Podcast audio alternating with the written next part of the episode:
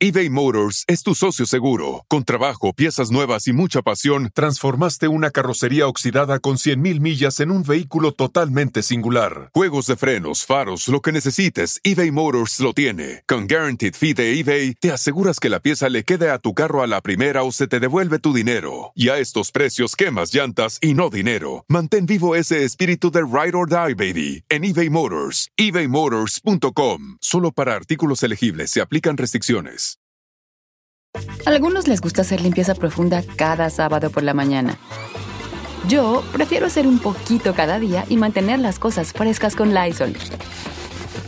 Las toallas desinfectantes Brand New Day de Lysol hacen súper conveniente limpiar superficies como controles remotos, tabletas, celulares y más, eliminando el 99.9% de virus y bacterias, con una fragancia que lleva tus sentidos a un paraíso tropical. No solo limpies, limpia con Lysol.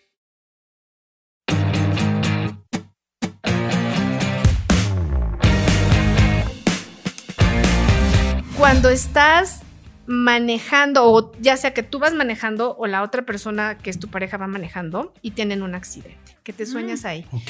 El, el auto, el, el auto, eh, sí, es la evolución. Ah, la y es el lugar que compartes, ¿no? Entonces, si tú ves un auto, este, que va alguien de los dos va manejando, pero tienen un accidente, choca, es porque esa relación en el lugar que está no está evolucionando y se va a estrellar, se va a terminar. Y puedes terminar viviendo, valga la redundancia, con esa persona 30 años, pero con una, un tema ya deshecho. O si vas en el coche y quieres subir una cuesta arriba y el coche nomás no sube. Ahí quiere decir que estás forzando las cosas de tal manera que tú estás generando una tensión en tu vida y puede ser que incluso tengas lastimada hasta parte de la espalda, no sé, pueden ser cervicales, dorsales, este, lumbares, que ya se está reflejando en el cuerpo. Wow. Sí. Ok. Sí, sí, sí. Y, y vas a preguntar de Ah, qué? sí, de, de arañas. arañas. Arañas y Arañas ratas. con arañas y aparte ratas. ah. Las arañas están increíbles. Si suenan, sueñan arañas, la verdad es que pueden levantar los brazos al cielo y ¿En decir serio? qué padre. es Ah, ¿en abundancia. Ah, Araña, yo pensé que la era popó malo. no. Pero ¿qué pasa si la araña te muerde? Bueno, O si se hace popó. Ay, sí, vaya. O sea, los que quieren a fuerzas ya ahí están muy específicos. bueno, las arañas Hacen su nido. tejen, hacen su nido y es de lo más resistente. Entonces, economía sólida, si la araña te pica, quiere decir que tú tienes la capacidad de poder crear tu propia economía, que algo que tú haces en la vida real, no sé si, si eres una persona que teje, que borda, que hace cosas con madera o que Algo manual. algo manual, lo puedes llevar a un plano tan alto que puedes vivir de eso de una manera muy decorosa y muy holgada. O sea, las arañas siempre, si es un nido, amistades, familia que están cercanas a ti, trabajan contigo, te apoyan, te ayudan, te quieren, te respetan y están en el mismo canal, o sea, y en el- eh, se balancean, ¿no? ¿Te acuerdas de esa Ujú. canción de no, sé que se balanceaba araña. Witsi, witsi, araña?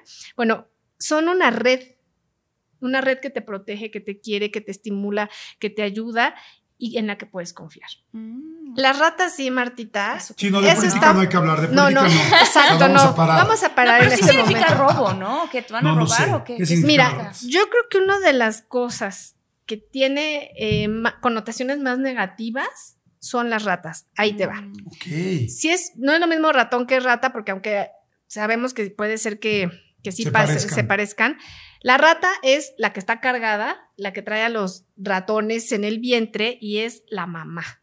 Entonces, cuando sueñas una rata y que está cargada y que no ha dado a luz, esto indica que una persona que es, no sé, tu jefe, tu superior, con quien tú trabajas, eh, puede darse cuenta que tienes capacidades eh, pues, buenas y que no te quiera cerca y te quiera hacer a un lado y te quiera correr del trabajo. O sea, negativo. eso. Sí. Si da a luz y ves a la rata con sus hijos, aguas con tu equipo de trabajo porque es tu jefe y muchos más que se están apoyando en lo que tú haces, no lo reconocen, no lo quieren reconocer ni tienen la menor intención de hacerlo y esto les genera conflicto.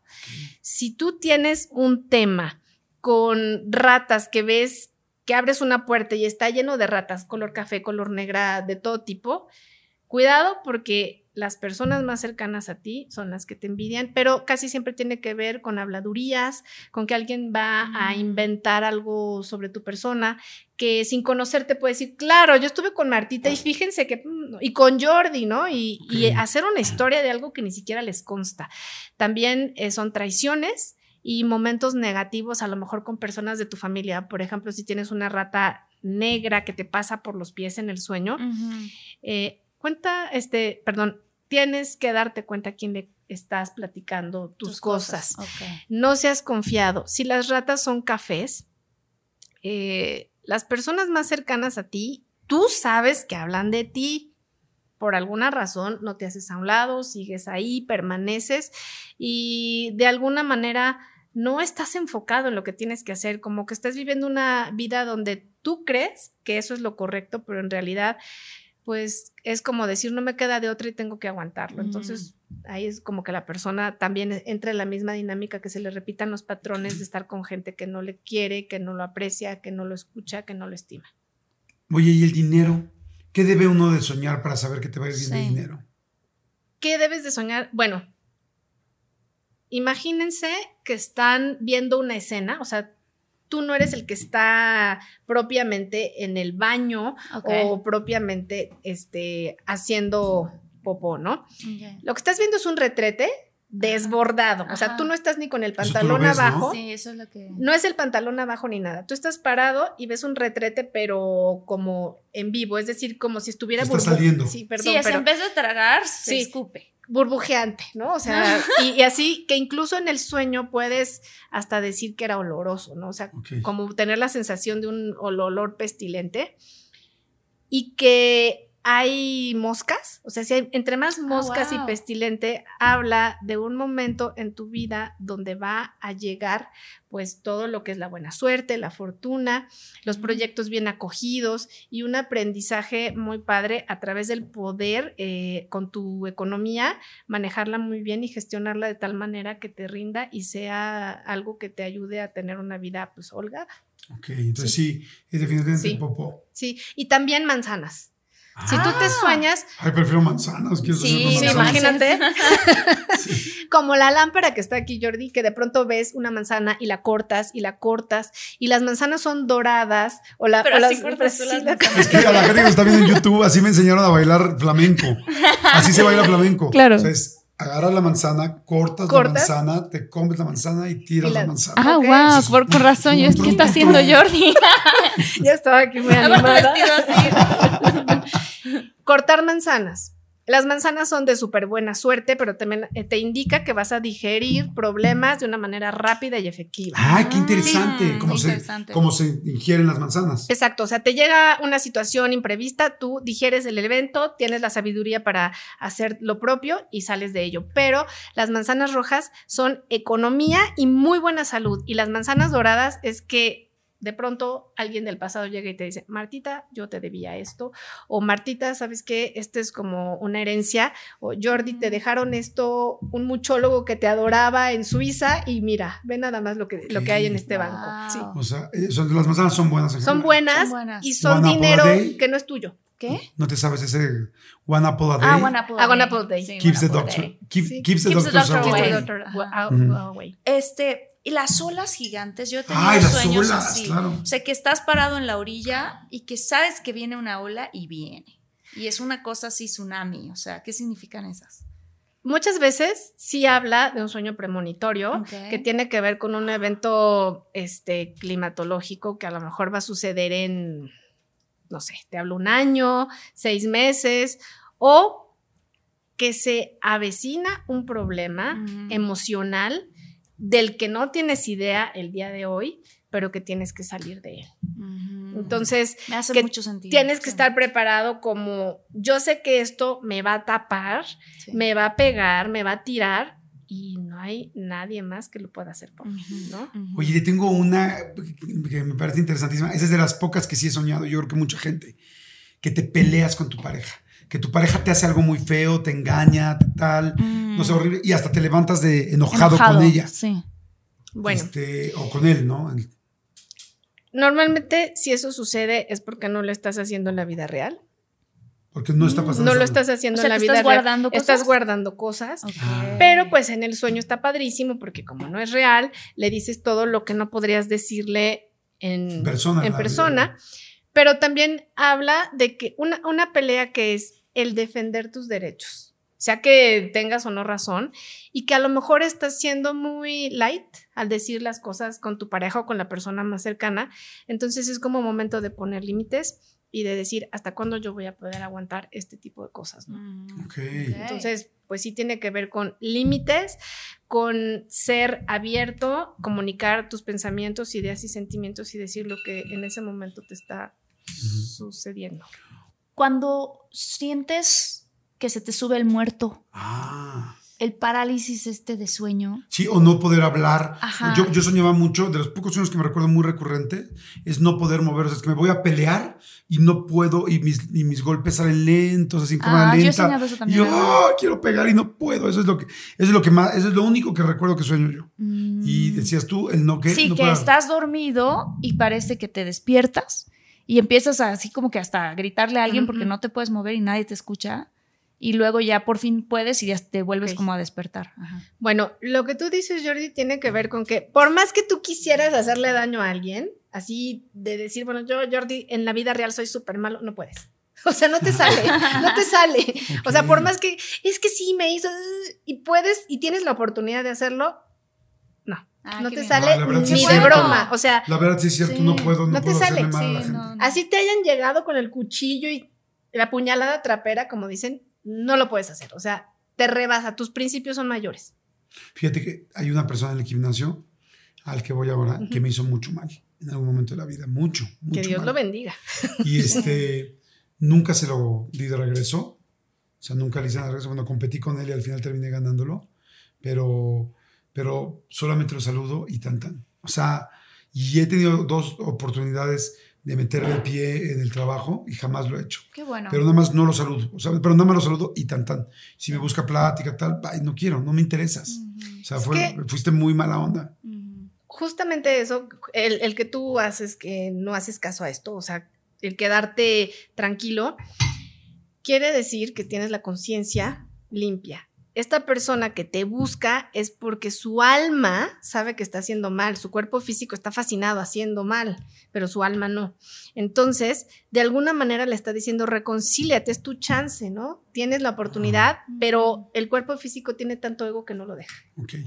Y decías del lo de. parálisis. Lo de la parálisis, bueno, el término que en México, porque yo no sé si en todo el mundo se, se use, de se me subió el muerto, Se me subió el muerto, exactamente. que es el sentir que hay una, un alma ahí que está penando y como si te fuera a poseer. En inglés se dice, según yo, fuck. Ah, sí. Cabrón, no me puedo mover. Sí, exacto, Jordi, así se dice. Totalmente. Jordi. Bueno, el sentir Te vamos a eso, pi. Pero termino en CK. eso sí, para que veas, es un espíritu que está ahí, Ah, no muy wow. bueno, Que evidentemente usa tu cuerpo, lo paraliza, te quiere asustar y bueno, pues ahora sí pueden, como dicen, puede haber muchas teorías de la conspiración de que te lo mandó fulanito, sutanito, perenganito, pero hay mejor que pensar que estaba perdido, llegó ahí, quiso tomar de tu energía y bueno, lo importante aquí es que cuando tú lo sientes, hay personas que te dicen, yo digo maldiciones, ¿no? Para que se salga. Lo importante es decirle, si estás consciente y te da esta como parálisis, este no es tu lugar, no perteneces aquí. Yo sé que en ese momento no, no lo dices así, es tu lugar, No, estás no aterrado. perteneces En aquí. ese momento le quieres Sí. gritar a tu familia así, despierta. Y además nadie te va a escuchar. Sí, no, nadie. Estás azul de miedo. Entonces, ahí es, este no es tu lugar, tú no perteneces a este mundo, tú no Ok. estás aquí. En este momento yo protejo mi globo de resonancia magnética, no puedes entrar a mi cuerpo y empiezas a hacer cualquier tipo de oración que tú, Mm. eh, o sea, que a ti te funcione, en la creencia que tengas, en la religión que practiques, si es algún símbolo de Reiki, chucurrey, chucurrey, lo que sea, este, o simplemente algún mantra, algo que para ti sea, este, vamos a decir, en, en tu y- creencia, tranquilizador y que te dé paz. A mí me han ocurrido viajes astrales. Sí. Y uno de los pasos para poder hacer un viaje astral y para la gente que digo, no sepa qué es un viaje astral, es, estás dormido, te sales de tu cuerpo y te ves a ti mismo dormido. Y es un poco choqueante porque la primera vez que pasa crees que te moriste. Y después te das cuenta que no, que puedes regresar a tu cuerpo. Y incluso hay gente, yo no lo he logrado hacer de esta manera, pero hay gente que viaja muy lejos en ese mundo astral y puedes visitar el Museo del Louvre o puedes, o sea, puedes hacer cosas y luego regresar y al otro día despertarte y acordarte de las cosas. Este, algo que pasa cuando haces eso es que escuchas, por lo menos es lo que a mí me pasa, un zumbido. Sí, pero es un muy zumbido súper fuerte y muy específico que yo sé que cuando lo estoy escuchando digo, ah, me voy a salir de mi cuerpo. Entonces, digo, esto lo recordé por lo que estabas comentando de, del, del sonido, de, la, de los sonidos especiales. Hay algunos, tú que también sé que te dedicas a generar ciertos audios específicos, hay algunos ciertos audios específicos o sonidos que podamos escuchar que nos hagan o tener, por ejemplo, en un viaje astral, realmente estás como en una especie de, ¿qué le llamarías tú? Ese mismo universo, pero visto desde otra perspectiva. Esa, eh, eh, rápidamente, ese es, ese es también un tema, Sí. porque durante muchos años que he investigado ese tema, también viviendo de manera personal la experiencia del viaje astral, eh, me ha pasado desde despertarme en el sueño hasta sentir que me caigo y el sonido, ¿no? El sonido, Ajá. ese pitido que es así, sientes que te va a reventar así el, la cabeza Sí. y luego todo tu cuerpo tiembla, tiembla, tiembla y demás, es, es impresionante. Ahora, en todo lo que yo he investigado de esto, eh, con otras personas y gente que tiene esta capacidad de hacerlo de forma natural, diario, así sale, eh, es muy interesante porque eh, a pesar de estar en esta realidad aparente viajando, haz de cuenta como ahorita, por ejemplo, puede estar alguien al lado de Jordi ahí y ni siquiera se daría cuenta Jordi que está ahí alguien en su cuerpo astral, es muy raro porque hay algo, siempre hay algo en el mundo que están ellos viendo que no es igual al, al mundo físico. Por ejemplo, hay grupos que se ven eh, en el centro, por ejemplo, algún grupo de estos, eh, vamos a llamarle de investigación o que se dedican a estas cosas, eh, en su cuerpo astral salen, se ven en el centro de México, ¿no? Ahí en la explanada. Y por ejemplo, nunca está la bandera puesta, ¿no? O nunca está tal calle, o nunca hay tal cosa. Entonces, yo personalmente lo que he investigado, creo que accedes a universos, precisamente, accedes a Ah. diferentes planos de, de realidad. Que al final pa- pa- parece que soy redundante, pero vuelvo a lo mismo. Si sales y tienes esa capacidad, pues es lo mejor es trabajar en cosas de ti mismo, ¿no? Para que puedas modificar la realidad que está afuera, ¿no? Trabajar en ti. Eh, pero bueno, no deja de ser impresionante. Y sí, existen sonidos que pueden provocar esto. Es, vamos otra vez a lo mismo, por ejemplo, un tambor, ¿no? Eh, todos los chamanes en la, en la antigüedad, eh, algunos chamanes actuales, hombres de conocimiento, pues usan eh, los tambores, ¿no? Y normalmente el tambor, pues te escuchas que va pum, pum, pum, pum, pum, vale. Esos golpes lo que hacen es inducir a tu cerebro para que baje la frecuencia, la frecuencia cerebral baje y puedas entrar en estados alterados de conciencia. Entonces, sin tener que usar ninguna otra cosa más que simplemente el sonido y el tambor, si tú estás escuchando y simplemente escuchas el tambor, entras en esos estados de trance, ¿no? Ese es un ejemplo. Se puede hacer con frecuencias binaurales, se puede hacer con, eh, pues, una relajación muy profunda, se puede hacer con tambores, se puede hacer con mantras. Hay muchísimas formas de, de poder hacerlo, ¿no? Una pregunta, ahí a mí también me pasó igualito, y lo, lo platicé alguna vez en un episodio igual que a Marta. Yo también, solo una vez en mi vida, me desprendí de mi cuerpo y me sorprendí muchísimo y me quedé impactado. Y le pasó también a mi novia, que estaba al lado de mí, y juntos regresamos. Y cuando nos platicamos la anécdota, cuando nos despertamos no podíamos creer que a los Ujú. dos nos había sucedido. Fue la única vez que me pasó. Después me explicaron que hay gente que puede hacer eso a conciencia, como lo estás diciendo, las veces que quiera, y que este, y que inclusive eh, la gente budista que quizá trabajaba mucho esto, podía decidir cuándo salirse de su cuerpo, y, inclusive el momento en que iban a fallecer o a morir, ellos decidían ya no regresar a su cuerpo.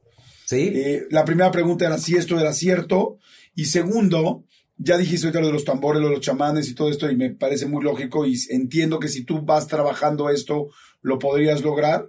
Esta pregunta va a sonar tonta, pero creo que sí tiene bases. ¿Existe una app o existe música o existen CDs o existe algo para que te pueda llevar a esa frecuencia o esa vibración de tu cerebro y tú lo puedas lograr? Sí, le- la respuesta a las dos es sí. Eh, la primera, para que ampliar un poquito más eso, en el budismo tibetano, eh, a ver si me acuerdo, existe la técnica que se llama Powa.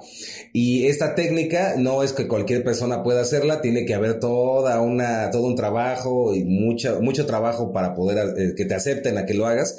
Pero en el budismo tibetano existe esta que se llama Powa y es el arte de morir conscientemente. Entonces, de manera consciente, tú abandonas tu cuerpo, ¿no? Y en teoría, eh, o desde el universo de- del budismo tibetano, pues es una realidad 100%, ¿no?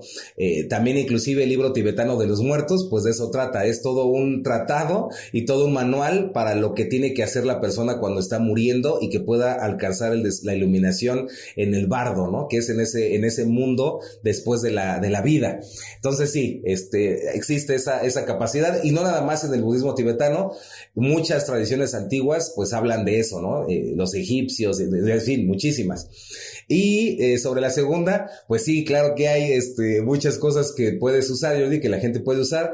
Obviamente está pues mi canal de YouTube, ahí vienen muchísimas herramientas que pueden usar. Y también existen, por ejemplo, aplicaciones eh, que pueden generar sonidos binaurales, ponle ba- binaural, binaural beats y puede, ahí te va a venir, hay muchísimas aplicaciones. Hay muchas herramientas que se pueden usar. En los 80s, 90s había muchas cintas así clásicas para el viaje astral, ¿no? Había unas clasiquísimas cintas del método del, del doctor Silva, por ejemplo, ¿no? Para el viaje astral y hay, hay muchísimas. Quien busca, encuentra, mi querido Jordi, siempre. O- oye, y nada más para entender. Ah, perdón. perdón, perdón, Marita, nada más para complementar esta, quería decir. Y entonces, ¿eso sería un multiverso? O sea, al final, ¿sí estaríamos cambiando de universo? Pues sí, porque, eh, por ejemplo, para adentrándonos ahí, eh, hay un estado eh, que se le conoce como estado de Ginas, o así lo presentó un señor que se llamaba Víctor Manuel Gómez Garro, ¿no? Eh, pero sin embargo, eh, has oído, por ejemplo, el famosísimo los nahuales, ¿no? El nahual, ¿no? Ay, que me salió el nahual, ¿no? Que estaba yo ahí en el cerro y que me sale el nahual, ¿no?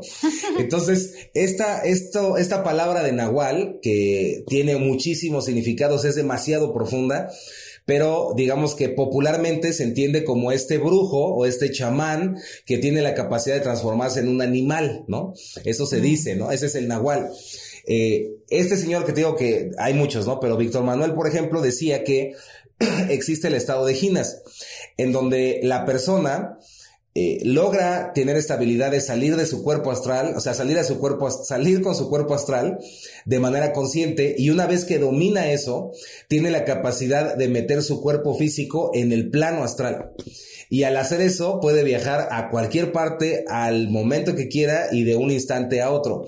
Y de hecho se cree, por ejemplo, que existen seres que tienen esa capacidad, pero esos seres que tienen esas capacidades, pues no son personas que van a darte o a venderte, pues, o, o- o- o que conozcas o que puedas ver fácilmente, ¿no? Que las puedas ubicar fácilmente. Son personas que se mueven en otra realidad, se mueven en otra percepción. Inclusive aquí en México existen grandes, grandes, verdaderos y auténticos, eh, vamos a llamarles chamanes, que yo les digo hombres de conocimiento, que ni siquiera eh, han ido a la ciudad, ¿no? Que viven en el cerro y que viven realmente con las tradiciones antiguas y que tienen estas capacidades de, de saltar de un, de un lugar a otro. Sería como este dominio del cuerpo astral se dice que es como la base para lograr saltar precisamente a otras realidades, a otros universos, a otros mundos. Y creo que mucho de lo que hemos hablado se puede entender a través de esto que es pues cómo nuestra conciencia puede entrar, ¿no? A otro, a otro reino, ¿no? Y sabes qué les quiero decir también, a mí algo que me ha funcionado mucho. Yo, yo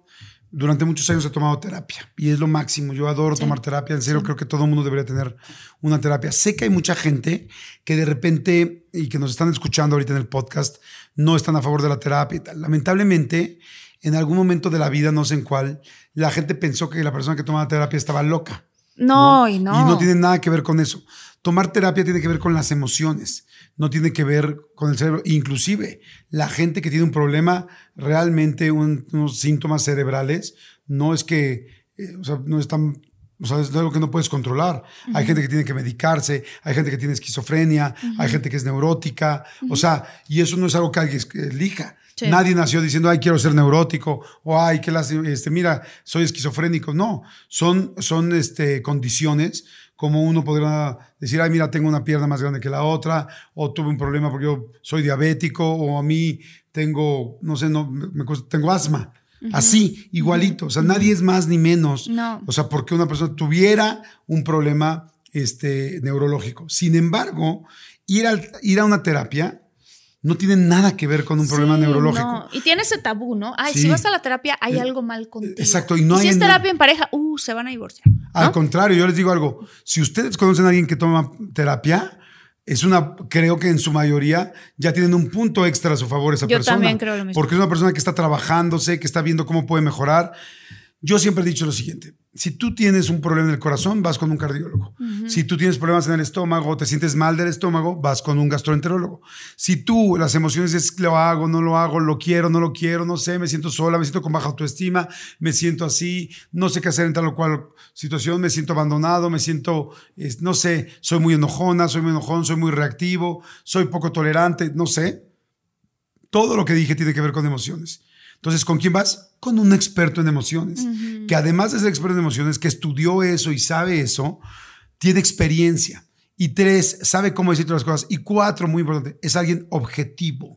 No es tu mejor amiga, No. es tu novio, que tu novio te dice, no, no te vayas a, a estudiar a Londres, porque mira aquí, en, México", y en realidad este, te está quitando una mega oportunidad nada más porque no quiere que te vayas y te va a tronar en ocho meses y ya perdiste la beca, por decirte algo. Sí. O sea, un, un psicólogo, un terapeuta, hay muchos tipos de terapeutas familiares, religiosos, este, psicólogos, psiquiatras, chamanes. Hay muchos tipos de terapeutas. Cada quien tendrá y se entenderá mejor con alguno. Te van a ayudar, van a ser objetivos, van Sí. a tratar de enseñarte. Un día me preguntó mi hija, este, yo he tomado por terapias, eh, por, por lapsos largos terapias, ¿no? Ahorita llevaba como tres años sin tomar terapia, otra vez volví a tomar terapia y estoy feliz. Y me dijo un día mi hija, hace, en la- ocasión pasada, oye papá, ¿y cuándo vas a dejar de tomar terapia? Ah, Y claro, le- es que no Y termina. le dije, espero nunca, mi amor. Le dije, porque hay veces que, que literal voy a platicar con una persona a la que respeto, a la que eh, admiro, y a veces quizá no tengo ningún problema. Pero hay otras ocasiones que sí los traigo, pero siempre la paso bien porque no es tan fácil encontrar a alguien con quien confíes. Y si les digo, no es fácil, ir con un terapeuta es como ir con un ginecólogo. O sea, no el primer ginecólogo te va a sentir cómoda, quizá te cuesta trabajo, no te sentiste cómoda como, no sé, el tacto, cómo te tocó, no sé. O sea, ir con un psicólogo también es- tienes que tener a alguien con quien tengas química, con quien... Sí. Ah, entonces, que vayas con un primer psicólogo y no te sientas cómoda o cómodo, no significa que ya lo tires la toalla. Ve con otro y ve con otro. Normalmente la gente se tarda por lo menos un par de personas que Para conoce encontrar a su para encontrar una persona con quien se siente Sí, y sabes que, Que también, que también es importante que si tu psicólogo en algún momento sientes como que te da un sacudón, no renuncies a terapia, ese psicólogo es bueno. Claro, claro, a mí me ¿No? han puesto no quieres, sí, no quieres un psicólogo que todo te dé, que diga que te diga que sí, pues para eso tienes a tus amigos. Claro, exacto. Hay- o sea, el psicólogo que te hace pensar en ti, porque muchas veces uno llega a terapia y es así de, es que mi hermana me hizo y es que mi esto y es que... Y los psicólogos buenos te dicen, ok, muy bien, eso te hicieron. A ver, vamos a hablar de ti. Vamos a hablar de ti, ¿no? ¿Qué pasó contigo? ¿Por qué ¿Qué te dejaste tienes? que te hicieran? ¿O en qué momento te abandonaste a ti mismo? O sea, ese tipo de cosas que esos son buenos tera- terapeutas. Sí, no hay. Sí. La verdad, hay muchas herramientas de inteligencia emocional y hay Sí. muchos cursos, talleres, Sí. lecturas, libros, muchas cosas que te ayudan a, a crecer. Yo, por ejemplo, les puedo recomendar ahorita un libro muy bueno que se llama Sana tus heridas de pareja, que es Mm, buenísimo, de la doctora. Ay, me va a matar.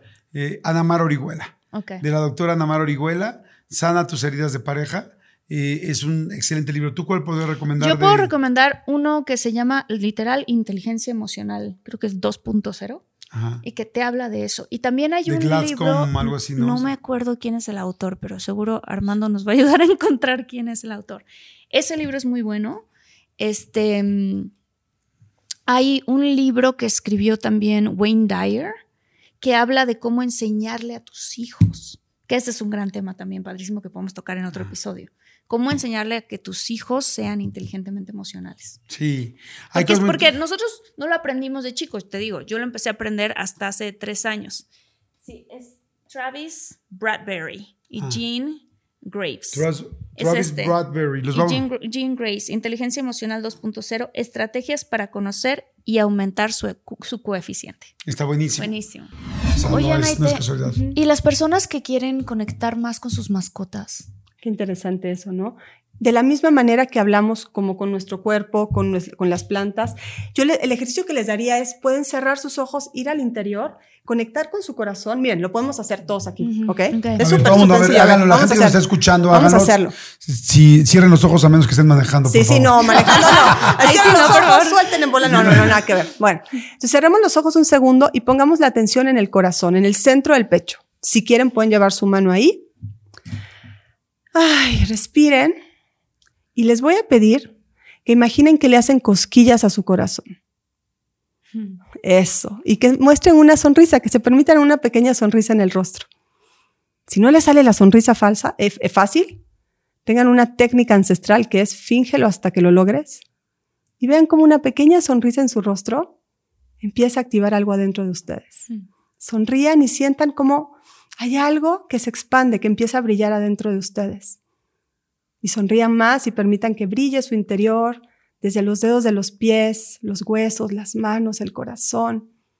Oigan, si están buscando un nuevo celular, please, please, please no vayan y agarren la primera oferta que les pongan enfrente. ATT le da sus mejores ofertas a todos. Sí, a todos, ¿eh? A ti que hablas toda la noche con tu pareja. Eres de los míos. Y a ti que sigues haciendo swipe para encontrarla. A ti que también tienes selfies con todas las celebridades. Y a ti que tampoco te creen que grabaste un video de un marciano. ATT le da sus mejores ofertas en todos sus smartphones a clientes nuevos y existentes, porque conectar lo cambia todo. Las ofertas varían por dispositivo, sujeto a términos y restricciones. Visita att.com o una tienda para más detalles. Ay, brillen más y expandan, expandan su campo fuera de ustedes, que su energía, esa sonrisa, ese brillo salga fuera de ustedes. Y desde ahí, poniendo atención en su corazón, piensen en alguna persona o alguna mascota con la que se quieran conectar en este momento. Y en un, envíen un rayo desde su corazón al corazón de esa persona o esa mascota. O incluso un lugar al que se quieran conectar en este momento y solo envíen este brillo como si fuera una caricia al corazón de ese ser o de ese lugar. Y sientan qué sucede.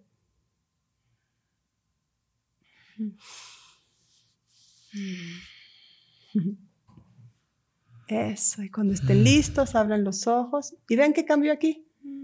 Estamos en el mismo lugar, pero se siente diferente, ¿ah? Sí. Totalmente. Sí se siente, qué Sí, bruto. wow. Qué impactante es la energía y qué impactante es poder pensar en, en los lugares. Fíjate que hace rato que le dijiste a Marta sobre el lugar que la conectaba con la naturaleza la primera vez. A mí alguna vez me enseñaron una técnica de meditación que no sé cómo se llama, seguro se utiliza de muchas maneras y es de cuatro segundos por cuatro, ¿no? Cuatro segundos inhalas, cuatro segundos lo llevas a todo tu cuerpo, cuatro segundos exhalas y cuatro segundos no haces nada y vuelves a empezar. Pero luego le vas aumentando diferentes situaciones. En tus primeros cuatro segundos que inhalas, tienes que pensar en un lugar de preferencia donde te dé paz, generalmente natural, que te dé mucha paz y muy tranquilo y sientes que metes el aire de ese lugar.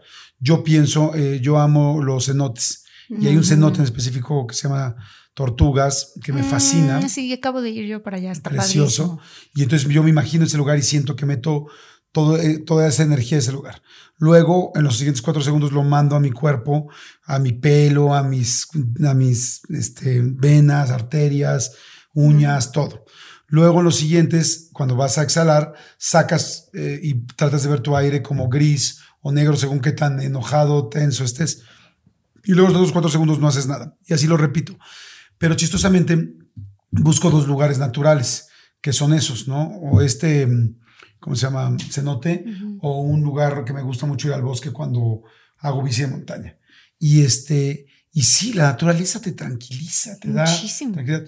Eh, es impactante, pero bueno, la gente que nos está escuchando, si nunca lo ha hecho, inténtelo. O sea, en serio, inténtenlo, así como yo, ¿no? Que no lo conocía y poco a poco, gracias a Dios, mi mm, Tatiana, mi amiga, me, pues fue una gran maestra, ¿no? Para decir, hoy tengo otra maestra aquí al lado, ¿no? Y va uno aprendiendo.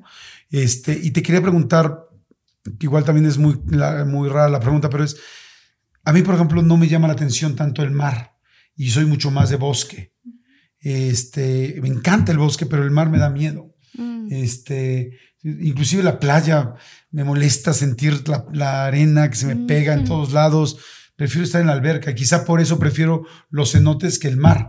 O sea, yo no, me, yo no me imagino el mar y hay gente que muere por el mar y A me parece lo más lógico. Es como Sí. lo más, no sé, de las cosas de la naturaleza que más me imponen. ¿Tiene algo que ver eso o es solo preferencias? Pues cada cuerpo tiene una química distinta y una necesidad distinta, ¿no? Es, pues si tú te sientes bien en, en el bosque, pues vas al bosque, ¿no? A mí la verdad es que el mar me encanta, pero no es mi lugar donde me siento a mi máximo, ¿no? Hace mucho calor, o sea, me encanta el mar y me encanta escucharlo, pero puedo estar una semana. Ya la semana es, me quiero ir a mi casa. Sí. No, Sí. es, es como, como cada, cada uno. Entonces, es solo, volvamos al principio. Lo más importante para esto es escuchar los sís y los nos. Cuando es un sí rotundo, dale por ahí. Ujú. A lo largo del día escucha cuál es tu sí y cuál es tu no. Ujú. Y a partir de ahí ve. Y lo último que quería decirles que es importante. No te- todavía tenemos no, no, tiempo, no, ¿eh? sí, es esto que porque se me va la onda, porque me emociona decir. A ver, hay lugares que siguen estando vivos. Vivos me refiero a que los espíritus de los lugares siguen comunicando con los humanos. Ok. ¿Ok? Ajá. O sea, lugares como Por ejemplo, los de cenotes, energía muy exacto. fuerte. Eso Por ejemplo, preguntar. exacto, mi los cenotes son lugares, pu- yo por ejemplo, los cenotes es mucho respeto, meto el piecito y no me meto más. Porque se supone que, te- según los mayas, te conectan al inframundo. No, y lo, y lo que pasa es que son lugares donde hay, claro, es la conexión al inframundo, y pero el inframundo, ojo, en la cosmovisión maya el inframundo no es Eh, malo. No, no es malo, ¿no? Es las raíces, Ajá. es lo profundo, lo femenino. Pero yo voy con respetito, o sea, ¿no? Pero por ejemplo, tú tienes una conexión increíble con eso. Es maravilloso.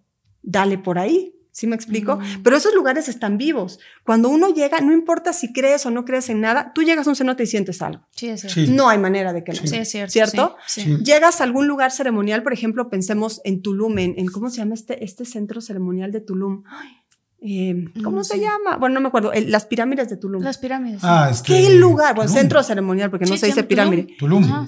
Es que realmente No, No, Tulum, está es antes. Sí, es Tulum, Tulum se dice es, Tulum, es- claro. es la zona arqueológica y ya luego también le pusieron al pueblo. Ah, claro. O Palenque. O sea, Palenque llegas y dices, ¿qué es Ah, es esto? impresionante. Sí. Porque el lugar está vivo, los espíritus del lugar están deseosos de volver a hablar, están ahí comunicando. Tú te sientas en un lugar de estos y sientes la energía. ¿Por qué le llamamos puertas dimensionales? Porque nos van a transformar, transportar como en Outlander, ¿no? Así de que toca la piedra y te lleva al siglo. No, puerta dimensional es porque te permite pasar de un lugar interno tuyo a otro. ¿Qué, puertas dimensionales, lugar qué lugares de México, de Estados Unidos o de Latinoamérica tú conoces o sabes que pueden ser estas puertas dimensionales? Mira, aquí en México, sin duda, en cualquier lugar que sea un ojo de agua, que hay un nacimiento de agua. Es una puerta dimensional, porque ahí está naciendo el agua. Mm. Hay, hay lugares que son como, por ejemplo, el Nevado de Toluca, el volcán Nevado de Toluca, Toluca, las dos lagunas, está la laguna del Sol y la laguna de la Luna, y con, con un corazón en medio, es una puerta dimensional Wow. total. Ahí puedes ir tú a transformarte, a llegar a otro lugar, eso que tú hablabas de las líneas de tiempo, ¿no? Sí. Eh, vamos a ver, ¿qué otro lugar? Pues el Popocatépetl, Ok. inminentemente. Ok. En Teotihuacán hay una energía poderosísima. Este otro lugar, las lagunas de Montebello, en Chiapas, Ajá. el cañón del Wow. sumidero, ¿no? Saben, hay un lugar que es, yo fui hace, hace un tiempo, hace unos años, en- con mi último embarazo, en San Juan Chamula, hay una iglesia que es la única iglesia donde se permite eh, hacer ceremonias mayas adentro, porque Ah, wow. está sobre un centro ceremonial. Ok. Entonces tú entras y están todos los, los, los ¿cómo se dice? Los... eh, Santos. Ajá, y es esto, ajá, y el padre. Pero a los lados están todas las abuelas y abuelos prendiendo candelitas y haciendo rezos en, en, en, en maya. En Maya, wow. Es un por, o sea, uno llega y ve todas estas luces Ahí bailando. los hombres y las mujeres. Ajá, ajá. Impresionante. O sea, yo llegué ahí fue de increíble. Wow. Entonces, son lugares donde uno puede llegar a conectarse con esta energía que nos hace, que nos. La enfermedad es desconexión. El abandono es desconexión. Mm. Qué impresionante lo que acabas de decir, ¿eh? Porque te, te, te, te vas de sincronía. Dejas de estar en sincronía y entonces eh, dejas de estar en congruencia. Exacto. Ajá. Ya no te checa el audio con el video, ¿no? Tal cual, sí. O tu mente quiere una cosa, pero tu corazón quiere otra. O te pasó algo que te lastimó y te dolió y esa enfermedad se va esa energía de la enfermedad se va a algún órgano, a alguna parte y entonces el cuerpo entra en desincronía. Ahora hay una cosa muy interesante, ¿no? Bueno, a- déjame termino esto porque si no se me va la onda.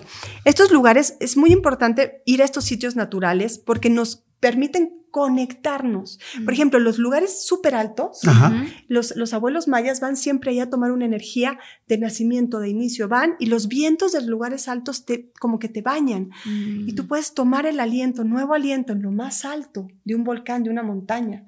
Yo me acuerdo, yo fui con mi esposo al, al volcán, a un volcán en Guatemala, bien, en su cumpleaños, vamos, antes de que, cuando nuestro primer viaje juntos, subimos cuatro horas felices y cuando llegamos allá hicimos una ceremonia de fuego en el pico del volcán. Wow. Y entonces yo dije, bueno, ¿qué quieres? Y dije, yo quiero aprender a recibir. Y él, yo quiero aprender a tomar mi poder. Ah, bueno. Van, venimos bajando y a mí me colapsan las rodillas. Se me inflaman así y ya no puedo dar un solo paso. Me tuvo Te que tuvo que cargar ayudar. cuatro horas Claro. hacia abajo. Tuviste que recibir ayuda. Y él tuvo que tomar su poder. Wow. Así es la cosa. Impresionante. Sí, o Qué sea, las padre. cosas que uno pide se manifiestan y Inmediata. Por ejemplo, el lago de Atitlán en Guatemala es un vórtice. Tú llegas ahí y se mueve lo que se tiene que mover de tu vida. Ya no es de que vas a terapia o ceremonia. Solo estar en ese lugar es una ceremonia. Pero estar y pensar lo que quieres ahí, conectarte. En ¿no? esos lugares se mueve porque se mueve. Ok. ¿Sabes Claro, si tú siento ya vas que- con intención, pues es mejor. Siento que las cosas incluso hasta se pueden manifestar más rápido. O sea, a mí me tocó este, con mi novio Luis ir a Sedona y decíamos, ay, ¿cómo se me antoja? No ¿Sí, sé ¿Dónde qué. pasaba están una los persona. y- árboles gigantes? No, Eso no, piedras. Son, ajá, son unas piedras. Es, es un lugar impresionante que, que es un vortex grandísimo. Ese es- Vortex Lo es una puerta. Sí, es como un vórtice, es como un centro de energía, ¿no? Donde la energía está girando de una manera distinta. Ok. Y tanto está girando Vórtice que allá, es vórtice. ajá, los árboles, de hecho, hay muchos árboles que crecen como en espiral. Un árbol que Ah, de esa especie lo siembras en un lugar normal, crece normal. Ahí crecen en espiral porque Wow, el vortex qué es tan padre. evidente. ¿Cómo se llama el lugar al que fuiste? Este Sedona, Sedona. ¿Dónde en está? Estados Unidos, Arizona. Hay otro aquí que se llama Punta Cometa. Punta está Cometa. en, en Mazunte, en Oaxaca. Ay, qué y fíjense padre. que yo grabé un reel justo y lo subí explicando en, en mi Instagram de, saben que existen puertas dimensionales, pasa esto, uno puede pasar de un lugar a uno, de, de donde está uno a otro lugar. Por favor, todos pongan cuáles son sus lugares sagrados. Y toda la gente empezó a poner todos los lugares del mundo donde ellos sentían estas energías. Muchólogos hagan interesante. eso, Exacto, que nos exacto. comenten Sí, com- coméntenos por favor en Exacto. YouTube, la gente que esté escuchándonos, viéndonos en YouTube, Claro. pongan los comentarios de este episodio qué lugar, Sí. este, qué vortex o qué, qué, qué lugar donde puedas conectar, Exacto. conoces wow. o te sientes. Y puede ser la casa de sus abuelos. ¿sí? O sea, pero e- esto está increíble, que hagamos un acervo de estos son lugares sagrados y vamos a tratarlos Claro, como sagrados. Como sagrados. sí. Imagínate eso. Entonces los lugares vuelven a recobrar este, ay, aquí llegan y me escuchan, aquí llegan y me tratan con cuidado. O sea, estamos pisando a nuestros ancestros, ya lo dijimos. Sí. Debería haber un sistema, así como hay un patrimonio de la humanidad, que sean lugares de patrimonio de la espiritualidad. Totalmente. Ujú. ¿Qué, qué tú, o sea, en, en cuando tú das consultas y este tipo de cosas, ¿qué casos has visto para ti que son más de los más sorprendentes de gente que o se sana emocionalmente o se sana, bueno, es que si te sanas físicamente, te estás sanando emocionalmente, ¿no? Ujú. Que has visto que dices, claro, esto hizo esta persona y yo vi cómo le funcionó. Es bien curioso. Yo, bueno, me ha tocado acompañar a, sobre todo a muchas mujeres. Y es bien interesante porque siempre ya mi marido hace risa de que la gente que va conmigo deja su trabajo, ¿no? O sea, hace, ay, vas a ir con ella, va a cambiar tu vida. Sí, ¿no? Va a cambiar tu vida porque de alguna manera todas las cosas que son un no en tu vida ya no, ya no puedes. Entonces lo que yo he visto es las mujeres o los hombres que llegan con viendo como que su, su enfermedad o su historia o sus problemas son el problema, empiezan a encontrar que eso realmente ha sido su entrenamiento, su aprendizaje. Y Entonces se vuelven maestros de su propia historia y empiezan a crear su vida desde ese lugar. Ya no como su historia como un dolor o su enfermedad como un dolor. Mm. Sino como un aprendizaje Ya no para como víctima. Un entrenamiento. Ya no como víctima de lo, Claro. lo- O sea, uno puede preguntarle a su enfermedad, ¿qué me tienes que enseñar? Total. Estoy aquí para aprender. Y algo que tú dijiste que es impresionante, que es una de las cosas que más veo que yo trabajo, yo le llamo saltos cuánticos. Ok. Y es esos saltos en líneas de tiempo. O sea, obvio, estamos aquí, pero hay otras partes de nosotros que somos nosotros, pero que están en otros lugares. Eso sería un salto cuántico. Claro. Ajá. Pero además existe, por ejemplo, un Jordi pequeño que se sintió abandonado. Y sigue vigente porque muchas veces lo sientes. Entonces no, ya no existe. O sea, existe esta Marta que fue hace unos días, hace, hace un ratito, a conectar con su niña que crecía frijolitos. Y ahí está. O sea, no lo vemos, pero ahí está. Y si nosotros podemos acceder a un, a saltar a cambiar esas líneas de tiempo, a los lugares que tenemos que estar, empezamos a, no, tengo que hacer todo el proceso. No, tú decides adentro de ti ir a esa, a esa versión tuya que tal vez todavía no conoces, pero que ya te está esperando. Y yo veo como las mujeres y las personas al hacer estos saltos cuánticos, de pronto su realidad está en otro lugar. Solo fíjense ahorita. Díganme si no sienten que estamos en otro lugar a como, como comenzamos esta entrevista. Ah, totalmente. Sí, sí, sí, claro. Sí, totalmente. Sí, está interesantísimo. Sí. Yo, por ejemplo, te puedo decir, que digo, wow, este es un recurso muy lindo que, que no he ocupado y que se me antoja. ¿Me explicó? O sea, y al principio no, no, lo tenía muy claro. Y eso que, claro, la naturaleza me puede enseñar muchas cosas. Sobre todo una persona que ha sido como tan racional como yo, ¿no? Que he hecho pues, cosas muy racionales y la terapias y no sé, en fin, ¿no? Entonces, este, está interesante ver, porque como dices tú, o sea, es tan claro que se nos olvida, ¿no? Somos tierra, el planeta está ahí, somos, vamos y regresamos, estamos en esa base y no nos damos cuenta. Perfecto. Bueno, te comento si querés eh, algunos de los casos que más común me ha llegado a la consulta. A la consulta me ha, me ha solido llegar muchos casos, por ejemplo, de sobrepeso. El sobrepeso tiene que ver con un conflicto relacionado a la protección, ¿sí? A, ¿La protección? ¿Cómo la protección? Un, un conflicto, por ejemplo, en el cual alguien se siente desprotegido o abandonado, se siente solo. Los animales, por ejemplo, un animal que nace en la naturaleza y pierde a su madre, queda solo e indefenso en la naturaleza a peligros del predador. ¿Qué hace ese animal? Habrán observado que los perros, los gatos, cuando se sienten atacados, ¿qué hacen? Inflan los pelos. Si los osos se paran en dos patas, los pájaros abren sus alas. ¿Cuál es el sentido? Me hago más grande porque estoy solo, no tengo quien me defienda y necesito impresionar. Nosotros, los seres humanos, hacemos exactamente lo mismo con las grasas. Necesito impresionar al atacante. ¿Por qué? Porque me siento solo. Ahora, hay una cosa muy importante a tener en cuenta. Los animales se enferman por conflictos reales que viven en el momento. Los seres humanos nos podemos enfermar por un conflicto simbólico. ¿Qué quiere decir? Que un animal, como decía, se adapta, por ejemplo, cuando verdaderamente es abandonado.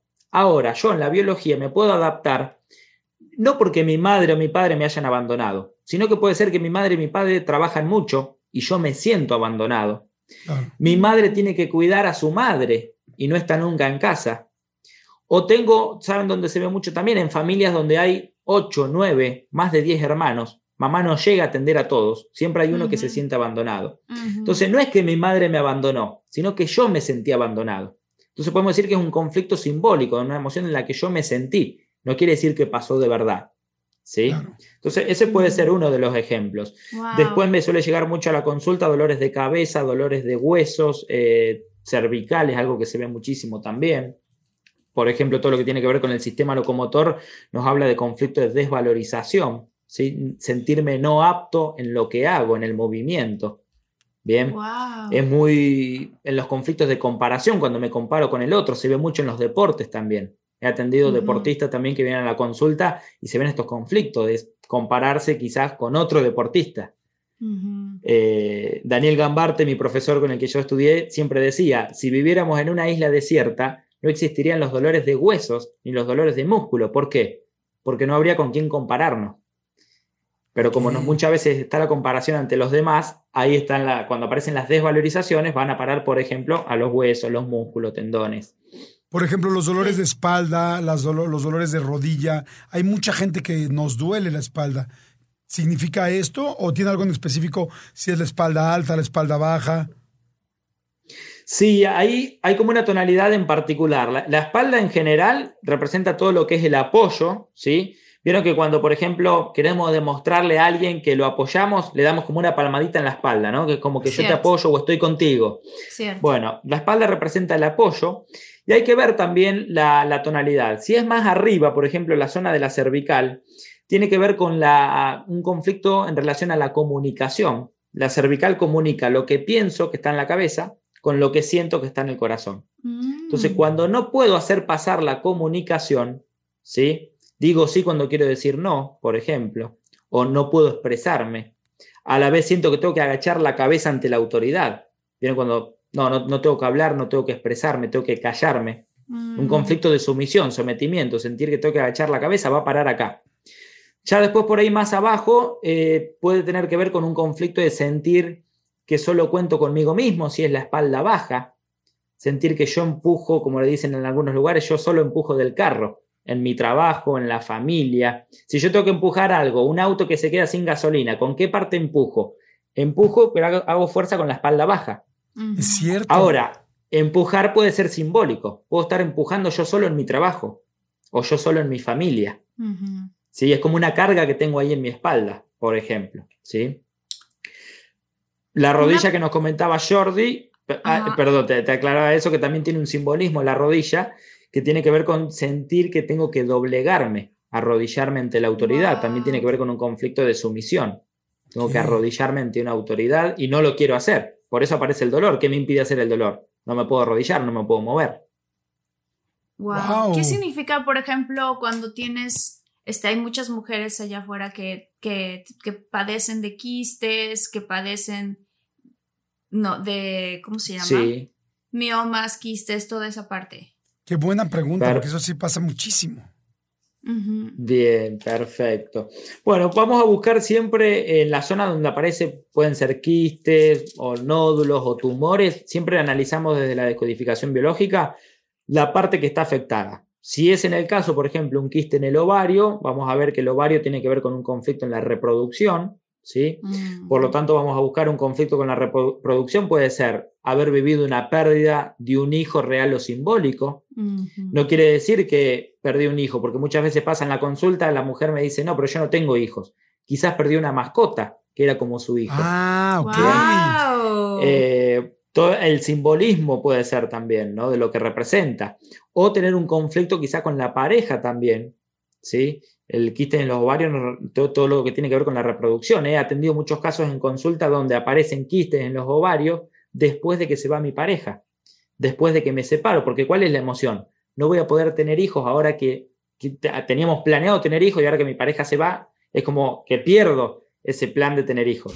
de la interpretación de los sueños. No, no, no, este no. tema me fascina porque normalmente hay muchos sueños que son como muy comunes que la gente tiene, ¿no? O sea, y ahorita los vamos a platicar cada uno de ellos, pero desde, por ejemplo, el sueño típico de la ola gigante que llega, Del hasta, desnudo. eh, que te Sí. sueñas desnudo, que se te caen los dientes, este, soñar con arañas, Volar, alacranes, con- víboras, Con popó. con popó. Entonces hoy vamos a preguntarle a Georgette, que es súper experta en esto, qué significan cada uno de estos sueños. Entonces, quédate porque vamos a hablar. Ahora, una de las cosas que dijo Georgette cuando la invitamos a este proyecto, a, este tema, perdón, nos dijo, es que podríamos hablar horas nada más de los sueños con agua, horas de los sueños con dientes, Sí. horas de los sueños con vestidos Sí. de novias, de qué colores. Este, o sea que imagínense el tema. Yo creo que de este tema va a haber varios episodios. Vamos a hacer primera, segunda, tercera, cuarta entrega para que nos podamos este, explayar bien con cada uno. Pero lo primero que yo quisiera preguntarte, Georgette, para todos los muchólogos y muchólogas, es por qué un sueño eh, te está diciendo algo y si te está diciendo algo del futuro, del presente, algo que ya pasó, o sea, ¿cuál es la, o sea, ¿cuál es la referencia de un sueño? Ok, muy buena pregunta y feliz de estar nuevamente con ustedes. Ah, La verdad es que les tengo muchísimo cariño y pues arrancando con que un sueño es una actividad involuntaria donde aparecen imágenes, pensamientos, sensaciones que tú no controlas, pero hay diferentes tipos de sueños. Entonces tenemos el, sueño que es residual y es ese que no tiene ni ton ni son que a la mañana siguiente soñaste, por ejemplo, eh, los micrófonos y tal vez que venían en las playeras de rayas, o sea, como cosas del día, pero que no tienen nada que ver, o sea, no hay un significado y también les diría que no se desgasten por encontrar un significado a varios tipos o imágenes de, que pasaron en el día, porque eso realmente no los va a llevar a ningún lugar. Tenemos los sueños que también son lúcidos, estos son muy interesantes porque el soñante está consciente que está soñando. Ah, eso me ha pasado a mí muchas Sí. veces, sí. Y es padre, Martita, te voy a decir por qué. Porque hay quienes pueden controlar lo que están soñando. Entonces, hay técnicas para poder hacerlo, pero hay momentos en los que el soñante dice, bueno, no sé, me voy a levantar por un vaso con agua a las 3 de la mañana y regresa y vuelve a soñar lo mismo. Así que continúas, ¿no? Que incluso Ay, puedes ¿cuántas veces continuar el sueño. eso? Sí. Sí. Luego uno sueña que está con una chava que te encanta y tal, y de repente ya cuando va a empezar Está terrible. lo mero mero, te despiertas y No, luego qué te duermes así de por favor, por favor. A ver, mucho no les ha pasado, no coméntenlo. Si están en YouTube, que sí. coméntenlo porque es horrible. Dices, por favor, te quiero. Te, te- me tardé años en tenerte y ahora que Por te tuve favor. te perdí. Sí. Bueno, justo ahí, Jordi, fíjate que hay otra cosa que sucede en este tipo de sueño. Si tú dices, estaba con esta chava, pero no era la que yo quería, era otra que estaba loca por mí en la escuela y no me encantaba, bueno, puedes cambiar y puedes poner a la que sí te gustaba y llevar al sueño esto. Obviamente esto lo hacen ya como las personas que, le- que para ellos es como lavarse los dientes, ¿no? Es decir, lo hacen tantas veces todos los días de Lo la semana. Sí, entonces Wow. para ellos es como un tema muy, muy sabido. Me voy a dormir pensando en que Jordi y Martita me van a mandar saludos en el podcast. Entonces, ya, la persona, si no se los mandan, por lo menos ya sabe que los va a soñar y va a tener como esa experiencia, vamos a decir, pues no prefabricada, pero sí está consciente de que lo puede lograr. Wow. Luego vienen este otro tipo de sueños que casi a nadie le gustan, que son las pesadillas. Estos pueden llegar a hacerte que te palpite el corazón, a que te despiertes, a que al día siguiente no tengas ganas eh, ni siquiera de levantarte, porque a veces están relacionados con una película que viste, que puede haber sido de Mm, de miedo. terror, sí, de alguna, de miedo o algún. un episodio paranormal de, Sí. de todo mucho. De todo mucho, De- ¿no? En la casa de la abuelita Exacto. de De Marta y de Miri, no sé. No, ustedes me entenderán perfecto. Sí. Entonces, la verdad es que eso también es parecido a los sueños residuales porque se queda ahí la información y, y lo vas como este, haciendo collage con otras experiencias como que suprimiste o que no pudiste hacer en el día. A lo mejor estabas enojado con alguien, no se lo dijiste, entonces sueñas que le dices todo y que le avientas un cuchillo y entonces, bueno, son como también supresiones que hacemos en el mundo físico y que lo llevamos al plano este, de los sueños. Pero hay otros sueños que sí están padres y que tienen mucho que ver con cosas que suceden más adelante, como lo que decía Martita, que son los sueños premonitorios o precognitivos. Yo quiero contar uno de Abraham Lincoln, Ok. porque eh, el sueño precognitivo nos habla de que tú sueñas algo, ¿no? Sueño este evento que estamos Ajá. grabando aquí este, en vivo después de dos, de dos años, que no es en Zoom, pero yo se lo cuento a mi hijo, se lo cuento a dos amistades. Y 20 días después me hablan para invitarme a que, a que suceda esto en la realidad. Ese es un sueño premonitorio. Tienes que habérselo contado antes a otra persona. Claro. Si no, no vale. un testigo de cierta manera. ¿no? O lo escribiste Pero bueno, en alguna tú- libreta. Sí. O sea, y si no se lo dijiste a nadie, pero tú lo sabes Tú eres- y sucede, Tú eres el testigo, esto ok. acuse de recibo y te va a llevar, que esto también es interesante, a que tú la próxima vez que sueñes algo de esta naturaleza, lo puedas escribir. Pero aquí hay algo que es todavía más interesante. Cada quien en sus sueños, porque siempre queremos como la interpretación de todos y a veces no todos significan algo. Cuando es un sueño premonitorio, el soñante debe de estar muy alerta. ¿En qué sentido? Porque a lo mejor yo sueño esta escena, pero sueño las rayas, pero que las rayas no son azules o negras, sino que son color ámbar. Y otra cosa que vuelve a pasar en otro sueño que tengo es que estamos en una sala de una casa con mi familia y tenemos tazas color ámbar. O hay un reloj. O sea, siempre hay un elemento en los sueños premonitorios para el soñante que debe de contemplar que aparece cuando va a suceder, ya sea el color, un reloj, un elemento, un a lo mejor antes de que suceda o ya sucediendo. no, ya antes de que suceda. O que si veo ese reloj, posiblemente ya va a suceder. Exacto. Si veo las rayas ámbar, van a Sí. suceder. Entonces, ese elemento que siempre se presenta es el que te hace saber que va a suceder. Ok. Y aquí viene lo padre. Hace pues, muchos años, Abraham Lincoln se despierta y le cuenta a la hora de la comida, yo digo ya más, horas más tarde, a sus amistades y a su esposa, que soñó que ellos estaban sollozando. Y en- Que la familia. que la familia. Sí, estaban sollozando así de una manera desconsolada, otros pues muy sentidamente que dijo, está pasando algo, es- yo sé que estoy en un sueño, entonces este era como tipo este de los sueños en los que eres realmente consciente Ajá. Ajá. y este que dijo, ah caray, voy a Porque investigar. eso dijo Abraham Lincoln. Dijo, Sí, "Ah, sí, caray". caray, caray. Que en Este, inglés se dice Acaray. Acaray. Acaray. Acaray. Acaray. Acaray. Acaray. Entonces va a investigar. eBay Motors es tu socio seguro. Con trabajo, piezas nuevas y mucha pasión, transformaste una carrocería oxidada con 100.000 millas en un vehículo totalmente singular. Juegos de frenos, faros, lo que necesites, eBay Motors lo tiene. Con Guaranteed Fee de eBay, te aseguras que la pieza le quede a tu carro a la primera o se te devuelve tu dinero. Y a estos precios, quemas llantas y no dinero. Mantén vivo ese espíritu de Ride or Die, baby, en eBay Motors. ebaymotors.com. Solo para artículos elegibles se aplican restricciones. Y cuando se da cuenta, él está vestido de gala dentro de un féretro y ve que es su propia muerte. Entonces ya están por llevarlo al rito funerario en, una, en el ala, no sé, este o ala norte de la Casa Blanca, no me acuerdo porque hace como dos meses que no voy, pero literal estaba en la Casa Blanca y se los cuenta así en la comida. Entonces, pues como que su abogado, que era uno de sus mejores amigos, tomó mucho detalle de lo que le iba contando. Eh, dos o tres semanas después él muere y pasa toda esta situación, pero a la hora de que se hace, ya, ves que en Estados Unidos pues tienen una comida y comparten después de, que la persona falleció. Este, falleció, el abogado dice, ¿se acuerdan? Nos dijo esto, esto y esto y que sucedía así, que estaba vestido de gala, listo para sus ritos funerarios y que lo llevaban a esta parte de la Casa Blanca y así ocurrió todo. Entonces, cuando se cumple de esa manera y es tan exacto, o sea, que incluso es, y estaba una taza y un vaso y a la otra, no sé, le salía aquí una estampita, eso se llama sueño profético. O sea, más allá de mm. premonitorio ya es profético. Es cuando las cosas van a ser así total, tal y cual, no van a cambiar, no hay manera de cambiar ese destino o esa realidad.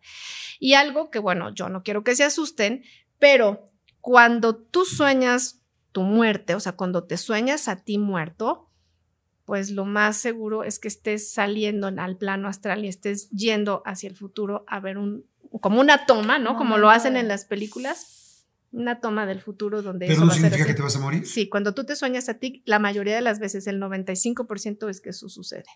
Espérame, cuando tú te sueñas a, ti, sí, porque espera, cuando tú te sueñas a ti mismo que estás viendo tu muerte. Que estás viendo tu muerte o que ya estás muriendo. Y ah, wow. Hay como un tiempo. O sea, o sea tic tac, tic tac, tic tac. o sea, si cuánto tiempo, porque dices que Abraham Lincoln le pasó tres meses después, ¿no? Como dos semanas después. Ah, dos semanas, perdón, dos semanas después. Eh, o sea, si es algo a corto plazo, quiero decir, o no necesariamente. Sí, sí, sí sucede a corto plazo, pero bueno, aquí también puede hablar de que es una enfermedad que, estás viendo en ti, que no está desarrollado. O sea, de pronto tú te puedes ver al espejo y te ves maravilloso, pero a lo mejor te están haciendo consciente de que algo en tu cuerpo no está bien y es como para que tú tomes acción y pues vayas y te hagas un check-up. Yo, fíjate que no sé si ya lo conté o no aquí con los muchólogos, pero con cuando mi abuelita falleció. Sí, la mañana ella falleció a las 10 de la mañana de la Ciudad de México. Yo estaba en Los Ángeles y yo esa noche, o sea, antes de que ella falleciera, Tú lo sabes porque te lo platiqué, ¿no? Yo soñé que estaba con, eh, que estaba yo sentada en un cuarto blanco con ella. Y ella estaba en una mm. silla, ella estaba vestida de blanco y me agarraba la mano, me abrazaba y se paraba, se abría una puerta y entraba muchísima luz de la puerta y ella salía por esa puerta. Y entonces mi hermano, uno de mis hermanos, llegaba por atrás y me decía, ¿qué crees? Eh, mi abuelita se murió. Y yo en el sueño le decía, ¿cómo? Pero mi cómo era, ¿cómo? Si la acabo de ver. o sea, justo estaba sentada aquí, ¿cómo? Y entonces mi hermano me contesta, eh, se le fue un coágulo al cerebro y entonces falleció. Me despierto, le cuento en ese momento a la persona que era mi pareja, le digo, ¿qué crees? Soñé con esto, esto, esto, esto, pero aparte del sueño yo estaba consciente que estaba soñando. Ok. Y entonces le digo a mi pareja, me voy a grabar, que estaba yo en unas grabaciones, y en plena grabación de repente me empezó a entrar un gozo aquí pero un gozo enorme. Y quién sabe, yo no hago esto, pero haz de cuenta que estuviéramos grabando ahorita y entonces dije, oigan, me dan unos minutitos, me voy al baño y en el baño empiezo a rezar. Que no es muy normal en mí rezar así de la nada de repente y levantar las manos. O sea, fue una cosa rarísima que yo sentía mucha alegría y empecé a rezar. Y ya que terminé de rezar el Padre Nuestro, dije, qué cosa tan rara me acaba de pasar, ¿no? O sea, porque ni fui a hacer pipí, fui al baño nada más así como a tener un momento de agradecimiento. Regreso me acuerdo perfecto porque vi el reloj y eran las más o menos mi abuelita murió a las 10, entonces esto era antes. Mi abuelita, perdón, murió a las 12 y esto eran las 10 de, de Los Ángeles. Y entonces en ese momento, como unos 15 minutos después, entra mi pareja y me dice, revisa tu celular, veo mi celular. Y entonces en ese momento me marca mi hermano y me dice, ¿qué crees? Este, mi abuelita falleció. No, Y juegues. yo, ¿qué? O sea, esto acaba de, o sea, pero yo tuve el sueño, taca, taca, o sea, a mí me han pasado ese tipo de cosas y sé que a mucha gente le ha pasado ese tipo de cosas. ¿Qué tanto le podemos hacer caso en un sueño así? ¿Qué debemos hacer? Porque yo me arrepiento de no haberle hablado a mi abuelita esa mañana. Sí, y otra cosa nada más para unirlo con su pregunta. Sí. Muchas veces soñamos que a alguien le está pasando mal. Sueñas que alguien está muy triste, que alguien llor- lo veas llorando. Eso es muy normal, que de repente te hablan y dicen, oye, soñé que estabas mal, soñé que estabas muy triste, soñé que tal, tal. O sea, también qué se hace en esos casos, que es como muy parecida a la pregunta. Ajá. Ok. Solo quiero hacerte otra pregunta, Martita. Cuando tu abuelita te da la mano en el sueño, ¿recuerdas si era la mano derecha? No Digo, yo sé que está un poco, Es que Eh, lejos el tiempo en que te pasó.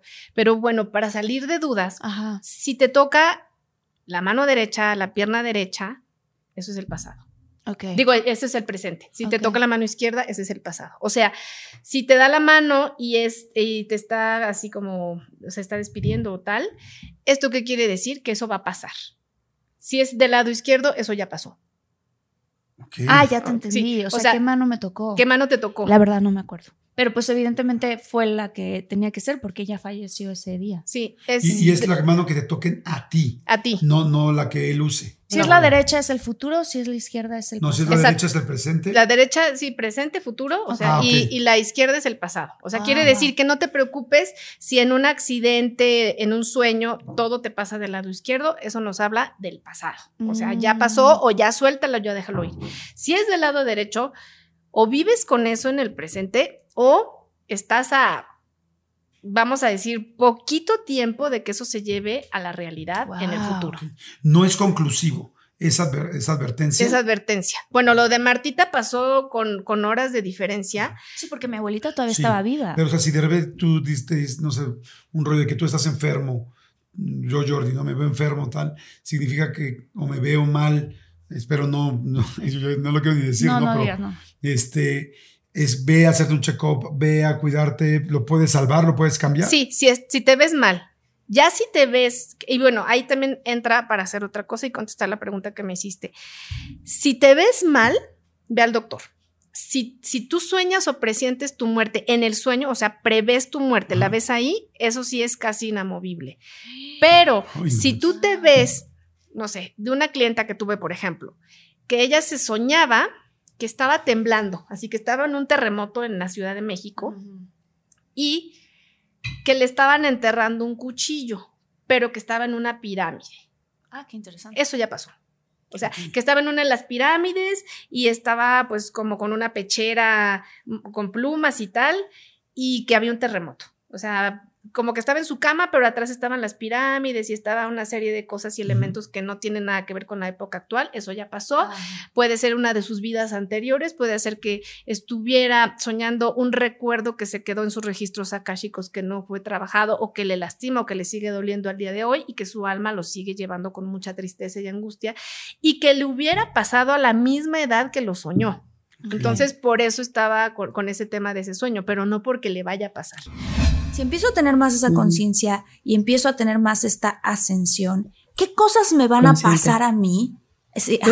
Que me van a confirmar, o sea, ¿qué cosas, en qué mejora mi vida y cómo lo voy a poder Uf. ver esa mejoría? Uf.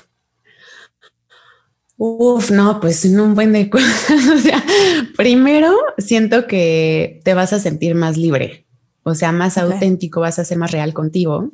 Vas a, apre- o sea, porque es como mucho esto del amor propio también, siento que es algo como que resuena mucho. Vas a saber lo que es realmente el amor, que va más allá de cualquier acción que puedas hacer o cualquier como tratamiento de autocuidado, sino que realmente es una energía que nos une a todos. Es como muy potente, como el cambio que se genera en ti. Vas a van, se van a transformar muchas cosas, se van a caer muchas cosas que te duelen, que a lo mejor generan sufrimiento en ti. Porque en esa unidad, en el reconocerme en el otro, también me doy cuenta de que el otro es espejo y lo que me molesta del otro y lo que ve en el otro vive en mí, porque como el otro es, un, es una parte de mí, entonces, sí me doy a entender, estoy como sanando a través de la relación que estoy teniendo con el otro, porque el otro soy yo, ¿no? Y esa parte que estoy viendo es mía, entonces es como, porque somos uno, entonces es como esa sensación de libertad como muy, muy, muy expansiva. También pues nos ayuda mucho esta parte de pertenencia, de saber hacia dónde vamos, de qué anhelamos, de reconocer que el cuerpo es una herramienta y vas a comenzar a aprender a utilizar a tu cuerpo como esa herramienta, como esa nave espacial que te está llevando y no como algo que te determina o que te limita o que te condiciona a actuar de diferentes maneras. Igual con la mente, ¿no? Lo mismo, de que, o inclusive nuestra personalidad, cuántas veces no hemos dicho, es que yo soy así, ¿no? O sea, es como muy potente decir eso, porque realmente como tu personalidad cambia a través del tiempo y no eres tu personalidad tampoco. Entonces te da un grado de libertad, de soberanía y de responsabilidad como muy grande. Y siento que todos los seres humanos estamos como en búsqueda de eso, de ser libres, de ser amados y de sentirnos o sea, que pertenecemos a algo y el estar en ese como caminar consciente la ascensión es como reconocer que ya pertenecemos, pertenecemos desde antes de nacer.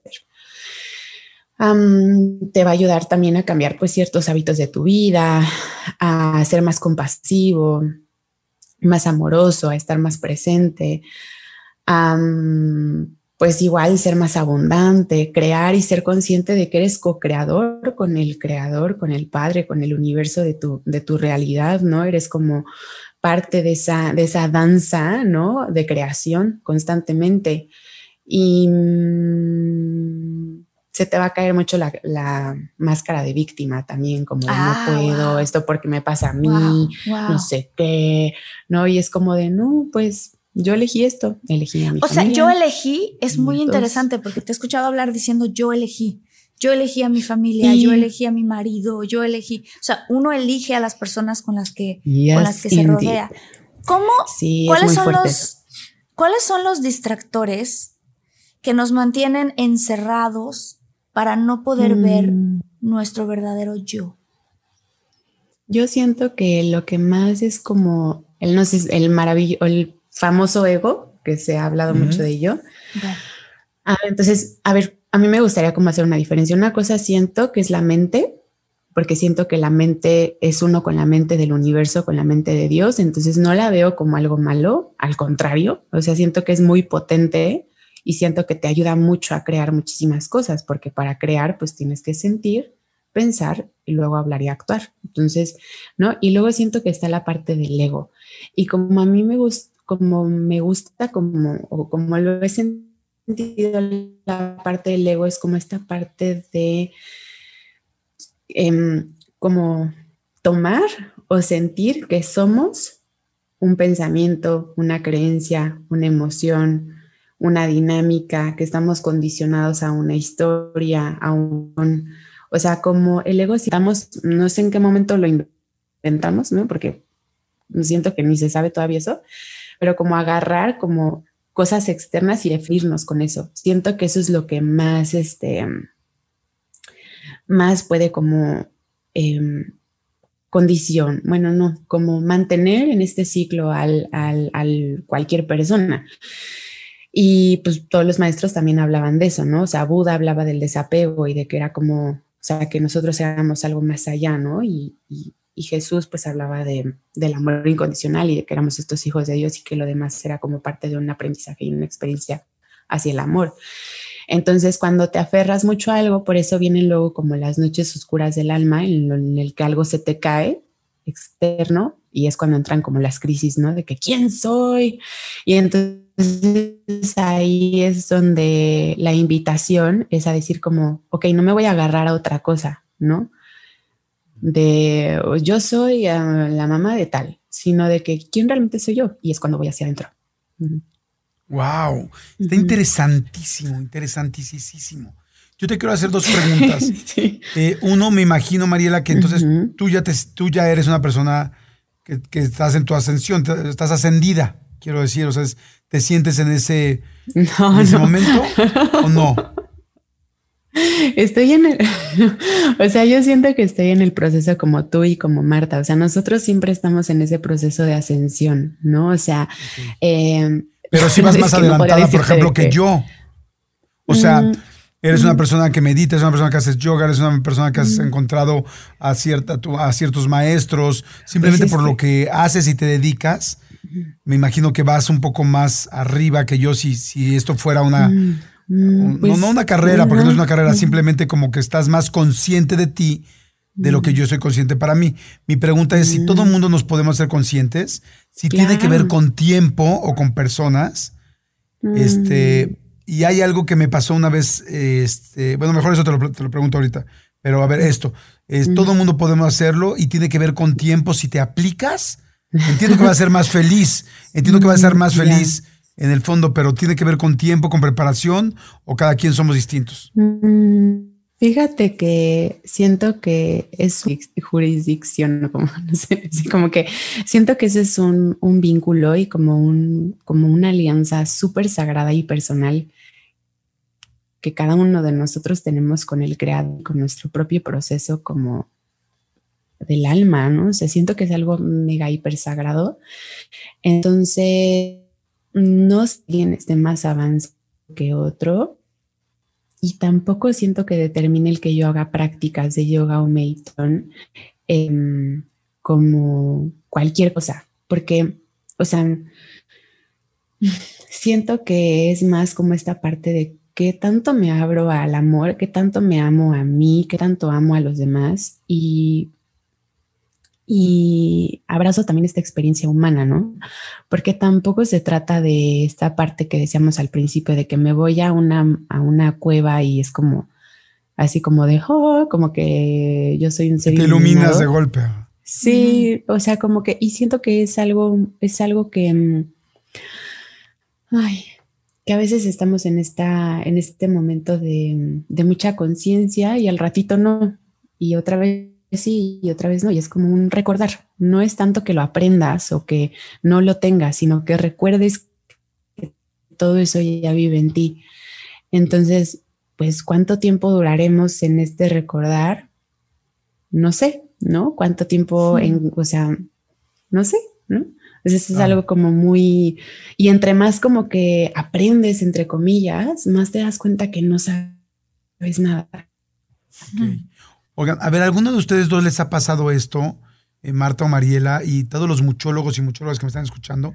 Hace mucho que, hace un rato que no me pasa, pero ha habido dos o tres veces en mi vida que de repente me he visto en el espejo, no voy al baño, tal, lo que sea, de repente me veo en el espejo y me estoy viendo y digo, ay cabrón, o sea, como que veo, como que me concientizo de golpe de hay alguien allá adentro. Sí. O sea, fuera de mi físico, de mis ojos, de mi cara, de mi pelo. Es como, ay, güey, o sea, que hasta me asusta de la conciencia repentina de hay alguien allá adentro. Voy a compararlo con algo muy pinche que no tiene nada que ver con esto, creo yo, pero es, me ha pasado a veces cuando me pongo jarra. O sea, cuando tomo y de repente me estoy poniendo borracho, me ha pasado que de repente llego mm. y me concientizo un segundo de mí, de, de como de alguien que está dentro de mi alma, no de mi parte física. Pero entonces digo, lo puedo comparar con que dos o tres veces cuando me pongo jarra lo siento, pero mínimo el 5%, 10%, pero van dos o tres veces que así normal, sin nada, llegas a un espejo y es como si el espejo te dejara ver tu alma alguien le ha pasado allá afuera? Pónganos en los comments y les pregunto, ¿a ti Marta te ha pasado? Y después Mariela, ¿te ha pasado y tiene algo que ver? ¿Te ha pasado Marta? A mí me ha pasado como en diferentes momentos. O sea, yo recuerdo que la primera vez que tuve una especie como de despertar en donde me di cuenta que como que había un alguien dentro de mí que era más sabio que yo y que, y que podía observar a mi yo terrenal. O sea, no sé si esto suena medio loco para quienes lo que crean, pero, pero me pasó literalmente que estaba yo lavando los trastes y, y, tenía que lavar los trastes con mi hermana. era el día que le tocaba a mi hermana lavar los trastes, esto es de chiquitas, y de repente mi hermana eh, se aferró a que ese no era su día cuando yo estaba segura de que sí. Y entonces medio nos peleamos, se fue y yo dije, ay, bueno, pues ahora voy a tener que lavar los trastes yo, ¿no? Pero sé perfecto que no era mi hermana. Y entonces dentro empecé a tener un diálogo. Ay, no se vale, ¿cómo es posible? Y de repente algo me pasó que empecé yo a observar ese diálogo. ¿Ok? Y no, es que a mucha gente le ha pasado, ¿no? Que te peleas con tu novia o con tu pareja y dices, no, la siguiente vez que la vea le voy a decir esto, esto y aquello. Y de repente, ¡pum! Te haces consciente de que hay un diálogo dentro de ti. Y entonces me acuerdo perfecto que dije, a ver, hay un diálogo ahí. Y entonces de repente dije, ¿y entonces quién es la persona que está escuchando el diálogo? Y ahí fue donde dije, ¡Ah! ¿no? O sea, ¿y por qué me enoja tanto que tengo que lavar los trastes cuando no era mi día? ¿Y qué pasa si decido que no me enoja? Y me acuerdo que dije, mm, voy a decidir que no me enoja porque voy a ser más feliz si decido que no me enojo. Mm. Y entonces le cuento esta historia a mi papá y mi papá me dijo, te diste cuenta de la voz que hay dentro de ti y eres, y tú, el tú superior, eres ese observador de esa voz, de ese diálogo. Entonces a lo mejor esto que te pasó a ti, Jordi, que te pasa con el espejo, ¿no? Y que también hay un ejercicio muy tonto, que es un poco como medio de Halloween y esas cosas, ¿no? Pero tú puedes agarrar una vela, meterte al baño frente al espejo con una vela, apagas la luz y empiezas a ver cómo tu cara empieza a cambiar en la reflexión, en el reflejo, y tú sabes quién eres tú. Pero ahí como que te, cuando empieza a cambiar tu cara por un efecto este, visual que se genera con los ojos y con la luz de la vela, tú puedes tener una conciencia de decir, ah, caray, no soy mi cuerpo. Soy esta persona, este ser que está detrás de mi cuerpo. ¿No? Digo, esa es mi experiencia, Jordi, este, y, y, y, la, pues, la, comparto contigo y con Mariela. Pero bueno, a ver, este, ahora digo, preguntándote a Está interesantísimo, me hace súper sentido y qué padre el tip que dijiste del, del espejo y de la vela, porque pues podemos hacerlo y, y deformarte un poco la cara para darte cuenta que no eres esa persona física. Pero bueno, ¿qué opinas, Mariela? ¿Y te ha pasado, no? Sí, justo. Sí, justo. O sea, que siento que ese es como el aha moment, ¿no? En el que te das cuenta de que pues soy algo que no. ¿Quién es mí? Que sí, que no es. ¿Quién, es yo, no? ¿Quién es yo? No soy mi cuerpo. ¿Quién es yo? no soy estos pensamientos de enojo sino quién soy, el observador de todo eso. ¿No? El co-creador de todo eso. Y es como súper bonito. Y sí, sí, o sea, en, silencio, también en, el momento donde yo entré como de que locura así, que dije, ya no puedo más con mi vida, estoy harta, fue como, como un momento así que como que se votó y entonces también me pasó parecido a Marta como esa sensación como, como de los dos, o sea, como de verte como por fuera y decir como de, órale, ¿no? O sea, como todo lo que he creado y mira, o sea, la cara y, esto y mira lo que es, cómo se está moviendo y todo, ¿no? y dices como, wow, qué locura. Eso, ¿no? Ajá, entonces el proceso, o sea, el ascender todos, pues nos está dando por eso más personas, más almas se están dando cuenta de eso y entonces estamos como empezando a vivir diferente, o sea, crear una nueva tierra. El empezar como a darnos cuenta de eso nos va a llevar a crear diferentes cosas en el mundo. Después de vivir eso, ya no ves la vida igual, ya no quieres hacer las cosas igual, ya no anhelas igual hacer lo mismo de siempre o pensar de la misma manera. Y eso es una gran oportunidad para reinventarte y, y pues ser feliz, ¿no? Que para eso estamos aquí. Oye.